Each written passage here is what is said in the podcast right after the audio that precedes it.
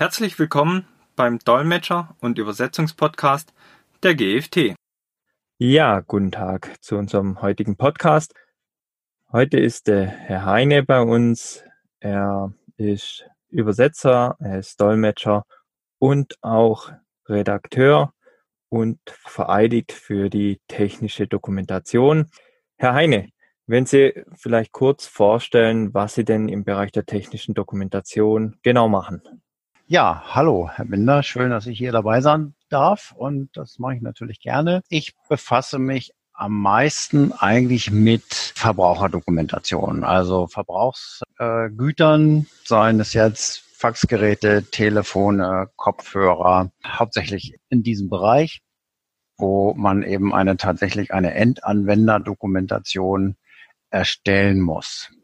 Ich mache das seit über 25 Jahren inzwischen, habe für viele namhafte Firmen gearbeitet, die häufig dann eben Projekte haben, die für ganz Europa gelten. Also das ist ja in der Regel heute so, wenn jemand ein Produkt auf den Markt bringt, dann selten nur für einen, sondern in Europa zumindest dann eben für den gesamteuropäischen Markt. Da sind wir natürlich einerseits froh, dass wir relativ einheitliche Regelungen haben, was in so Dokumentationen drin zu stehen hat und was nicht. Aber wir haben natürlich gleichzeitig immer die Herausforderung der vielen Sprachen und äh, das erfordert schon manchmal auch einiges an Organisation und Vordenken, wenn ich jetzt eine Doku schreibe, sollte ich immer ja gleich im Hinterkopf behalten, dass ich das eben dann 20 Mal ausgeben muss.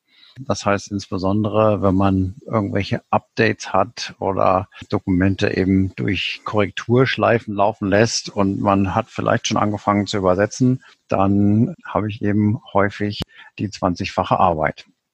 Ja, das ist vielleicht so im Großen der Bereich, in dem ich da unterwegs bin. Okay, perfekt. Jetzt habe ich gesehen, Sie sind auch vereidigt für technische Dokumentation. Können Sie noch mal erklären, was das genau beinhaltet? Ja, also ich bin von der IHK öffentlich bestellter Sachverständiger für Dokumentation. Aktuell ist das ein bisschen ausgelaufen. Man muss das immer erneuern. Das habe ich jetzt in letzter Zeit nicht mehr so konsequent nachverfolgt, einfach weil sich das wirtschaftlich nicht gelohnt hat. Ich habe das ursprünglich mal gemacht, weil ich von Haus aus Sprachwissenschaftler bin. Ich bin auch der klassische Quereinsteiger in die technische Dokumentation. Habe das vor eben, wie gesagt, über 25 Jahren angefangen. Da konnte man das noch nicht studieren. Ich bin auch noch nie danach gefragt worden, ob ich das studiert habe oder nicht. Aber ich habe halt irgendwann mal gesagt, ich würde gerne irgendwo noch mal einen formalen Nachweis, wenn Sie es so nennen wollen, oder irgendeine Form von Zertifikat haben, um sowas zu machen. Und bei der IHK wird ja immer mal sowas angeboten, dass man sich da zertifizieren lassen kann. Das ist im Grunde genommen der Weg gewesen. Der Einsatzbereich ist in der Regel, wenn Sie jetzt Streitfälle haben in Bezug auf Dokumentation, die irgendwo Gerichtsgutachten verlangen. Aber eigentlich sind inzwischen unsere Regeln so gut, dass die Richter solche Fälle auch ohne Sachgutachten entscheiden können. Insofern ist das vielleicht zumindest hier im Bereich Hannover, wo ich aktiv bin, nicht so nachgefragt. Okay, also hier hat sich einiges im Bereich der Dokumentation getan. Ja, genau. Wir kennen ja alle diese Beispiele aus Amerika, ne, wo man dann als Hersteller für alles Mögliche verklagt werden kann. Ne. Der Klassiker ist irgendwie die Katze in der Mikrowelle oder der heiße Kaffeebecher, an dem man sich die Finger verbrennen kann oder solche Sachen. Das kennen wir ja auf, auf Anekdotenebene. In Deutschland ist die, ist der Weg da ja ein bisschen anders gewesen. Also in Deutschland gab es zwar oder gibt es sicherlich auch immer noch mal bestimmte Fragestellungen, was muss ich in der Dokumentation sagen und was nicht. Aber da eben, wo das gerichtlich geklärt werden musste, haben zumindest unsere Richter hier in Deutschland ja in der Regel gesunden Menschenverstand walten lassen. Und deswegen ist es an vielen Stellen gar nicht so weit gekommen. Und die Regelungen, die wir haben, die sind ja inzwischen auch relativ klar, dass ich eben weiß, wo muss ich warnen, wo muss ich nicht warnen. Da spielt natürlich auch unser gesamtes Ausbildungssystem eine Rolle mit. Ne? Wenn ich jetzt in dem Bereich professioneller Maschinengeräte oder so unterwegs bin, dann habe ich eben Voraussetzungen, ein Elektriker muss eine bestimmte Maschine bedienen oder reparieren. Und bei dem kann ich ja ein relativ gut definiertes Wissen voraussetzen. Wir haben das häufig, wenn es dann in Diskussionen mit den speziell amerikanischen Kollegen geht, wo jeder Arbeiter für jedes Thema irgendwo ein Zertifikat, einen Lehrgang haben muss. Und das haben wir ja in Deutschland nicht, weil wir einfach sagen, jemand hat den Beruf gelernt und da wissen wir, was der weiß. Und das macht es uns natürlich in der Dokumentation doch schon wesentlich einfacher. Ja, das stimmt. Wenn wir gerade bei dem Thema Gericht sind, welche Fehler sehen Sie denn noch in Dokumentation, die Sie bekommen, wo Sie weiterarbeiten müssen, überarbeiten müssen? Oder hat sich das in der letzten Zeit oder in den letzten Jahren so weit verbessert, dass sowas eigentlich überhaupt nicht mehr vorkommt? Nein, also dass es gar nicht mehr vorkommt, das würde ich jetzt nicht sagen. Es gibt sicherlich immer noch viel, wo, wo man mm, verbessern kann und an vielen Stellen auch ganz klar muss. Also das sehe ich auch immer mal wieder, wenn Kunden auf mich zukommen mit Dokumentationen, wo ich dann sage, hm, also das kannst du eigentlich so nicht machen. Die Hauptschwierigkeiten liegen eigentlich dann darin, dass sehr unstrukturiert gearbeitet wird. Man hat es häufig, dass dann sehr aus Produktsicht gearbeitet wird in der Dokumentation und weniger die Arbeitsabläufe, die Handlungsabläufe berücksichtigt sind, die der Benutzer macht oder die Intention des Benutzers, sondern man sieht sehr häufig noch, ich sag mal so, den Ingenieur durchschimmern, der eben ein Gerät entwickelt, entworfen hat, eine Maschine entworfen hat. Und äh, ich glaube, da ist noch in dem einen oder anderen Unternehmen einiges an Umdenken möglich und ich glaube an, verschiedenen Stellen auch erforderlich. Ja, zumal ja nicht in allen Unternehmen technischer Redakteur dafür zuständig ist, sondern, und dann sieht man es ja manchmal auch zum Beispiel, der Ingenieur die Anleitung mitschreiben darf oder manchmal auch mitschreiben muss. Genau, da sagen Sie es, das ist genau das, ähm, wollte es nicht so deutlich sagen eben, aber genau das äh, ist natürlich so und dann wird es schon schwierig. Also dann, dann hat man häufig diese Anleitungen, wo erstmal nur alle möglichen Haftungsausschlüsse kommen. Die muss man natürlich irgendwie drin haben, das ist schon sicherlich richtig, aber ich persönlich finde immer eine gute Anleitung ist eine Anleitung, die dem Nutzer hilft, die dem Nutzer nicht nur sagt, wo jetzt der Hersteller nicht für verantwortlich ist, sondern die dem, dem Nutzer eben dabei hilft, das mit dem Produkt zu machen, wofür er das gekauft hat. Und idealerweise hat sich dann derjenige, der die Anleitung schreibt, auch mal in die Rolle des Nutzers versetzt und sich an der einen oder anderen Stelle gefragt, was würde ich dann hier als Nutzer wissen wollen? Und was würde, welche Information würde mir weiterhelfen und wann brauche ich die? Das ist ein gutes Stichwort. Anleitung aus Sicht des Nutzers zu schreiben so wie es ja auch sein sollte. Ja, theoretisch haben wir natürlich alle immer unsere Zielgruppenanalyse gemacht, so wie das gefordert ist. Aber beim Schreiben sieht man eben doch häufig wieder, dass der eine oder andere dann immer noch mal ein bisschen vergisst. Welche sind denn Fehler, wo Sie sagen, gerade auch für die Zuhörer des Podcastes, worauf man unbedingt Wert legen sollte oder unbedingt schauen sollte, dass diese Fehler nicht in der Anleitung vorkommen? Also ich denke, wie gesagt, der Aufbau der Anleitung ist das, was am meisten fehlt. Jetzt Fehler zu definieren, abgesehen von ganz groben Fehlern, wenn ich jetzt gegen die anwendbaren Standards, äh, wenn ich die nicht anwende, das wäre beispielsweise ja natürlich sowas, aber ich finde, der Begriff Fehler ist an vielen Stellen, oder lassen Sie mich das andersrum sagen, wir sind ja im Allgemeinen in unseren Dokus in den letzten Jahren speziell auch schon so gut geworden, dass der Begriff Fehler eigentlich ein bisschen relativ ist was ist ein Fehler, wenn ich eine bestimmte Information an einer Stelle nicht gebe. Dann kommen wir aber wieder an die Stelle, ne, die ich vorhin sagte, was kann ich voraussetzen?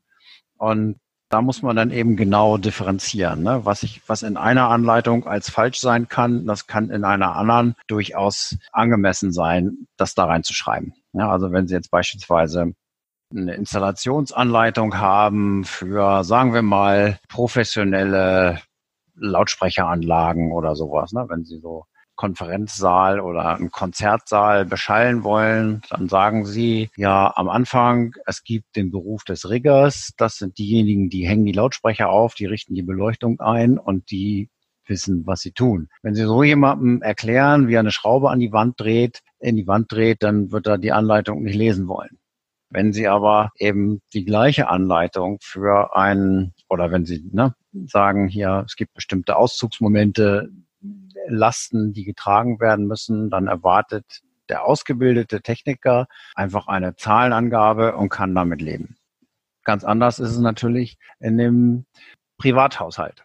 Ja, wenn ich einem Heimwerker sage, die und die Last mit dem und dem Gewicht, dann heißt das nicht unbedingt, dass äh, richtig zugeordnet werden kann, dass ähm, der, der Heimwerker eben darauf zu den gleichen Schlüssen kommt wie der ausgebildete Profi.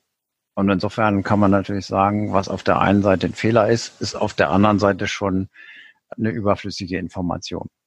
Ja, auch äh, hier am Markt Autoren von Fachliteratur, die hier eben vor zu viel aufblähenden Anleitungen warnen, dass sie eben wie besprochen nicht mehr gelesen werden. Die Gefahr ist ja auch da. Das stimmt. Sie sind ja Übersetzer und auch Redakteur. Was sollte denn der Redakteur beachten im Hinblick auf die spätere Übersetzung der Anleitung? Da gibt es einiges zu beachten. In erster Linie muss man natürlich dafür sorgen, dass die Texte so geschrieben sind, dass auch in einer Übersetzung oder dass sie einfach zu übersetzen sind. Das ist natürlich auf der einen Seite für die Leser äh, wichtig. Das wollen wir, wollen wir ja auch, dass die Leser das leicht lesen können. Wenn jemand einen Text gut lesen kann, weil er leicht verständlich geschrieben ist, dann ist er auch gut zu übersetzen. Insbesondere im Deutschen neigen wir ja zu langen Sätzen. Das ist natürlich immer eine gewisse Herausforderung für einen Übersetzer. Und ein ganz wichtiger Bereich für die Übersetzungen sind eben die Formatierung. Das heißt, ich sollte so meine Texte formatieren, dass die Übersetzer möglichst wenig Arbeit damit haben. Ich nenne das immer so ein bisschen maschinengerecht formatieren. Genau. Ich nenne das immer maschinengerecht formatieren. Das heißt, ich sollte möglichst vermeiden, einzelne Worte in bestimmten Sätzen mit anderen Schriftarten hervorzuheben, weil das macht natürlich immer viel, viel Mühe. Ich sollte meine Texte dem Übersetzer so geben, dass er möglichst wenig Rückfragen hat. Man muss sich dabei immer vor Augen halten, übersetzen ist Akkordarbeit. Der Übersetzer wird für jedes Wort, was er, was er übersetzt, bezahlt. Und natürlich, jede Rückfrage, die er da hat, die geht zu seinen Lasten, kostenmäßig. Und dann kann man sich natürlich vorstellen, dass das nicht gerade förderlich ist, wenn der Übersetzer viel rückfragen muss. Das heißt, je unklarer ich in meinem Text bin, desto größer ist die Wahrscheinlichkeit, dass der Übersetzer das schreibt, was er versteht und nicht versucht, den Text besser zu machen, auch wenn er das dann vielleicht, vielleicht sehen würde. Also da ist ein Hebel, wo man eben gut ansetzen kann und dem Übersetzer die Arbeit leicht machen kann. Das ist auch immer die Frage, wie organisiere ich mich? Da gibt es verschiedene Ansätze. Wenn Sie jetzt sagen, also im Grunde gibt es zwei große Bereiche. Sie können Ihre Übersetzungen entweder an eine Agentur geben und können die Agentur das in viele Sprachen übersetzen lassen. Oder Sie können sagen, ich arbeite individuell mit einzelnen Übersetzern zusammen. Das ist das eine. Und dann ist das andere immer ja noch die große Frage, lasse ich nur durch Muttersprachler in die Muttersprache übersetzen oder drehe ich das vielleicht auch mal um? Für alle vier Bereiche gibt es für und wieder. Wenn man mit einer Agentur zusammenarbeitet, dann hat man das natürlich als Auftraggeber leicht, weil man hat einen Ansprechpartner und gibt seine Texte dahin und sagt, hier, ich will das in zehn Sprachen wieder haben und kümmer du dich mal drum. Das ist sicherlich gut, aber man hat natürlich da keinen Einfluss auf die Auswahl der Übersetzer und man muss auch damit rechnen, dass so eine Agentur nicht immer die gleichen Übersetzer für die gleichen Aufträge hat. Das heißt, ich habe möglicherweise Schwankungen in meinen Übersetzungen. Das ist mal gut und mal schlecht. Und der Übersetzer selber hat wenig Möglichkeiten, mich als Auftraggeber oder mich als Redakteur vielleicht sogar zu fragen, was dann an bestimmten Stellen gemeint ist. In der Regel federt die Agentur das ab. Vielleicht fragt die Agentur an mich, aber man kann sich eben vorstellen, dass da durchaus Dinge verloren gehen. Wenn ich jetzt mit Einzelübersetzern zusammenarbeite, habe ich natürlich das Risiko, dass ich irgendwann mal Engpässe habe, wenn ich jetzt viel Text habe, ähm, dass ich dann äh, einen Einzelübersetzer möglicherweise für eine Sprache überfordere. Das kann ich aber organisatorisch ja auch schon ein bisschen abfangen, indem ich einfach bestimmte Textteile schon mal vorschreibe und vorher hinschicke, so dass nicht am Ende der große Haufen an Übersetzung kommt, der dann kurzfristig fertig sein muss. Ja, das Thema hatte ich ja aus der anderen Perspektive in dem Podcast zum Übersetzen schon mal kurz angesprochen. Äh, wenn ich dann selber Monate brauche, um meine Texte zu schreiben und dem Übersetzer dann sage, du hast jetzt irgendwie zehn Tage Zeit, sieh zu, dann ist das natürlich ein gewisses Ungleichgewicht. Das kann ich also einmal dadurch abfedern, dass ich mir vielleicht schon mal Textteile rausziehe, die ich dem, dem Übersetzer vorab geben kann. Änderungen kann man ja mit den modernen Software-Systemen, Translation Memory Tools und so auch ganz gut abfangen. Das ist immer so eine Abwägung dann. Sage ich, ich äh, gehe das Risiko ein, vielleicht noch mal ein paar Korrekturläufe zu haben und dann noch mal ein paar Prozent nachübersetzen zu müssen. Also diese, diese Möglichkeiten habe ich, ne? dass ich eben einfach sage, ich gebe dem Übersetzer was vor. Oder wenn ich grundsätzlich auch ein großes Volumen habe, dann kann ich mir ja auch mehrere einzelne Übersetzer pro Sprache vorhalten in einem Netzwerk. Der Vorteil ist, dass in dieser Konstellation sich der Übersetzer aller Wahrscheinlichkeit nach mehr mit mir als Unternehmen und mit meinen Produkten identifiziert, als wenn er für eine Agentur arbeitet, wo das immer ein bisschen anonymer ist. Und dieser Punkt ist der Übersetzer, wenn er dann entsprechend sich wertgeschätzt fühlt, weil das Unternehmen direkt mit ihm zusammenarbeitet, dann ist der natürlich auch an dem an dem Erfolg interessiert und versucht eben dann einen möglichst guten Beitrag zu leisten. Das tut sicherlich der Übersetzer für die Agentur auch, aber ich glaube, die Motivation ist da schon noch ein bisschen was anderes. Also das ist diese Unterscheidung Agentur, oder Einzelnetzwerk aus Einzelpersonen. Und dann ist ja noch die Frage Muttersprachler oder nicht Muttersprachler. Ich denke, da gibt es auch zwei Richtungen. Und zwar unterscheiden die sich hauptsächlich in dem Verständnis der Kultur des Auftraggebers.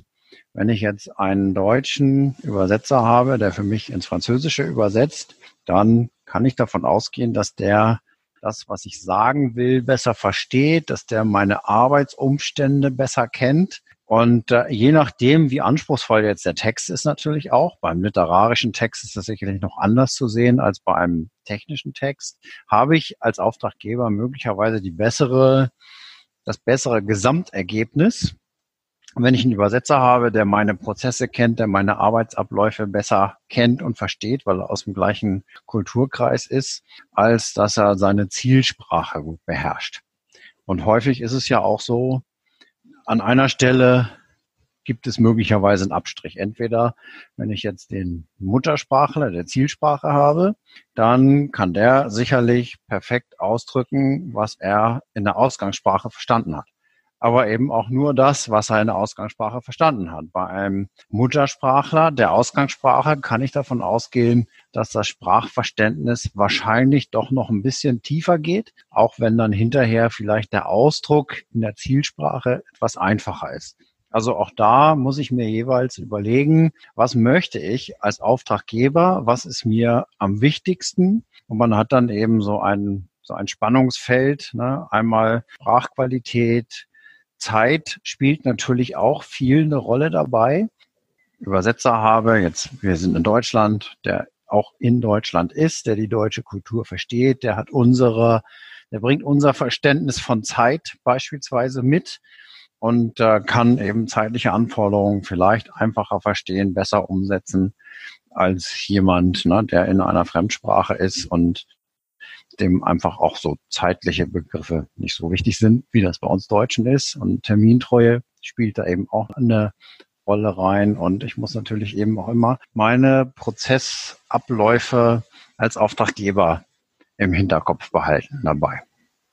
Das sind so die, die ganz großen Aspekte, was ich mir überlegen sollte, wenn ich mit Übersetzungen zusammenarbeite. Also einmal eben die sprachlichen Themen möglichst kurz und präzise meine Ausdrücke wählen, so dass keine Missverständnisse oder möglichst wenig Rückfragen auftreten.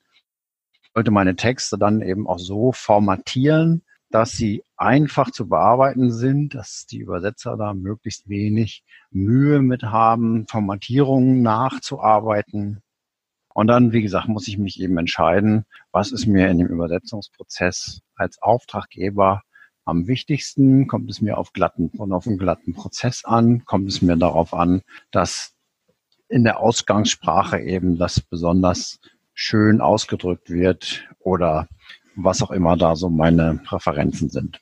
Aber das ist so insgesamt das Spannungsfeld, was ich immer im Blick habe, wenn ich, wenn ich meine Texte erstelle und meine Aufträge vergebe. Okay. Wenn Sie die Unterlagen bekommen, wie sieht's denn aus? Was bekommen Sie denn in der Regel zur Erstellung der Dokumentation? Bekommen Sie Risikobeurteilung, Zeichnung oder wie sieht denn so ein klassischer Fall aus? Ja, also Grundvoraussetzung ist natürlich erstmal die Risikobewertung, die ich als Externer nur sehr schwer machen kann. Also ich selber, ich persönlich habe das nicht gelernt. Es gibt Kollegen, die haben da Lehrgänge, die natürlich dann auch eine Risikobewertung am Produkt durchführen. Ich persönlich lehne mich nicht so gerne aus diesem Fenster. Deswegen ist natürlich die Risikobewertung einmal ein grundlegendes Dokument, weil ich da quasi wie mit einem Einkaufszettel hinterher oder auch während des Schreibens durch meine Anleitung gehen kann und sehen kann, aha, gibt es da irgendwo an irgendeiner Stelle irgendwas, was ich unbedingt erwähnen muss. Das ist das eine. Und ich sagte ja am Anfang, ich bin viel im Bereich Verbraucherprodukte unterwegs und da ist es natürlich einfach ideal, das Produkt zu haben.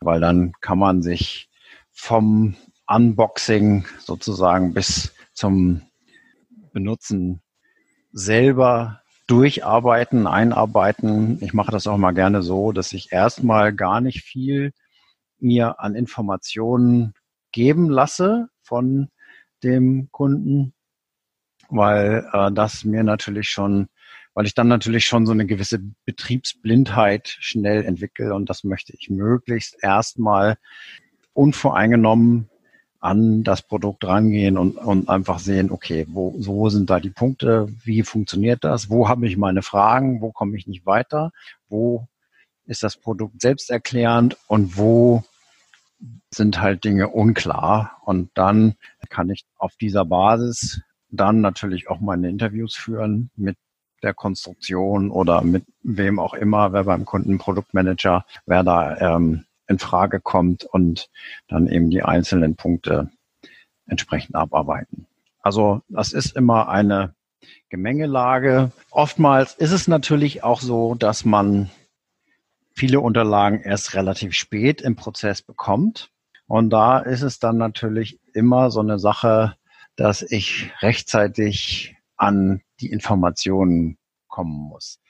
Wir kennen das ja in der Dokumentation. Wir können im Prinzip überall angesiedelt sein und ich kenne umfangreiche Diskussionen von Kollegen, die sagen, ja, der Dokumentation muss in der Konstruktion angesiedelt sein, die muss im Marketing angesiedelt sein oder wo auch immer. Ich persönlich versuche da immer den Informationsfluss, den bestimmte Fragestellungen im Unternehmen haben, nachzuverfolgen. Also wenn ich jetzt ein Produkt schreibe, dann spreche ich, äh, beschreibe, dann spreche ich gerne auch mal mit dem Verkauf, weil in vielen Unternehmen ist es so, dass der Verkauf überhaupt erstmal einen Bedarf für ein Produkt am Markt erkennt. Und das ist natürlich immer schon mal gut zu wissen.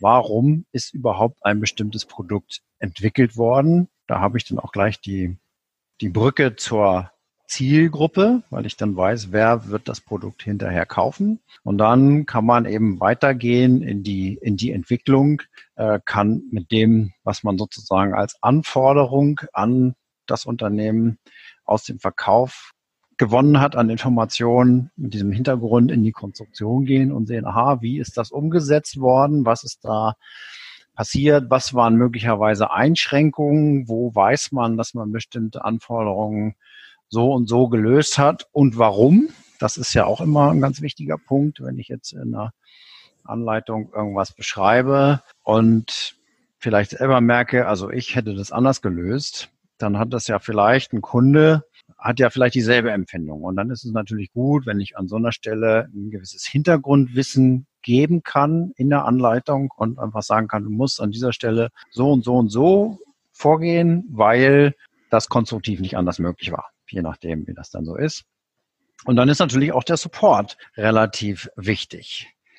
Das dann meistens im Nachgang, wenn das Produkt dann am Markt ist und äh, der Support mir sagt, dass immer wieder bestimmte Fragen kommen, dann kann ich die natürlich irgendwann auch in die Anleitungen einbauen und im Grunde genommen schon im Voraus die Antworten vorwegnehmen.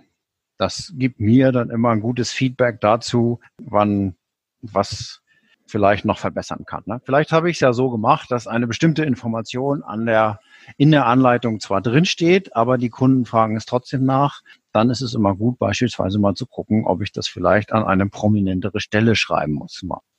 Das sind so die verschiedenen Bereiche, wo man sinnvollerweise die Informationen herbekommt, weil, wie gesagt, häufig ist es so, dass die fertigen Unterlagen eben einfach noch nicht vorliegen, sondern dass alles im Werden ist und man ja idealerweise als Redakteur auch schon die Produktentwicklung mit begleitet. Ja, perfekt. Wie sehen Sie denn die Zukunft des Redakteurs, Herr Heine? Die Zukunft des Redakteurs, die ist, ich glaube, sehr gut. Wir hören ja immer, wenn man sich auch bei den Kollegen umhört, das Schlagwort Redakteur ist die Informationsschnittstelle im Unternehmen. So ein bisschen geht das vielleicht auch aus dem hervor, was ich eben gesagt habe, wie man arbeiten kann, um Informationen zusammenzubringen. Wenn man das schafft, dahin zu kommen, dann hat man sicherlich eine gute Basis, um sozusagen der, ich nenne es mal, Informationsdrehpunkt im Unternehmen zu werden. Und ähm, ich kann mir gut vorstellen, dass es eben auch in diese Richtung geht, weil ich einfach denke, in der Vergangenheit hat die technische Redaktion insgesamt ihre Hausaufgaben gemacht. Wie wir eingangs ja schon gesagt haben, ich denke, die Anleitungen, die wir im Schnitt so haben, da gibt es natürlich immer Ausreißer nach oben und nach unten, aber das Gesamtniveau ist schon ganz schön gut. Die meisten Anleitungen sind so, dass man als Anwender darin findet, was man sucht, dass man Produkte unfallfrei bedienen kann. Das heißt also, diese Basis, die ist, glaube ich, erledigt. Und jetzt geht es eben darum, in Richtung Informationen zu managen. Und natürlich auch ein großer Bereich ist überhaupt die Dokumentationsorganisation im Gesamtunternehmen. Ich habe ja in der Regel nicht nur ein Dokument, was ich schreibe, sondern viele verschiedene.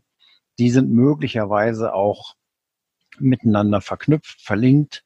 Stichwort Wiederholungen sind hier natürlich ein Thema. Modulare Produkte, Produkte, die ähnlich sind. Das ist ja noch ein weites Feld und ich glaube, da ist auch noch einiges an Potenzial zu holen, wenn ich mehr so mich umgucke und sehe, was da in vielen Unternehmen so passiert.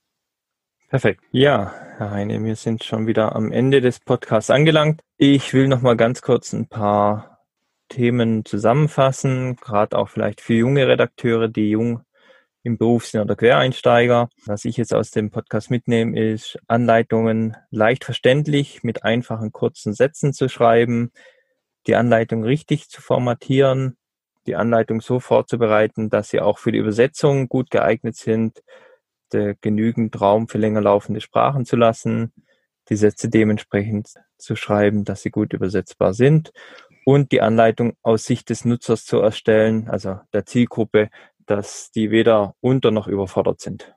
Ja, das ist, glaube ich, das, was wir in der letzten halben Stunde im Großen und Ganzen gesagt haben.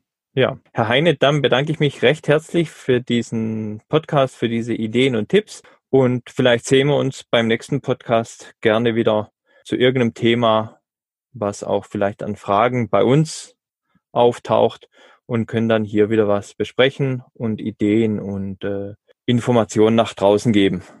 Ja, das können wir sehr gerne machen. Ja. Wenn Sie Fragen haben, die bisher noch nicht im Podcast behandelt wurden, können Sie diese gerne per E-Mail an m.binder.gft-online.de stellen. Ich werde diese in einem der nächsten Podcast-Folgen beantworten. Vielen Dank fürs Zuhören und bis zum nächsten Mal.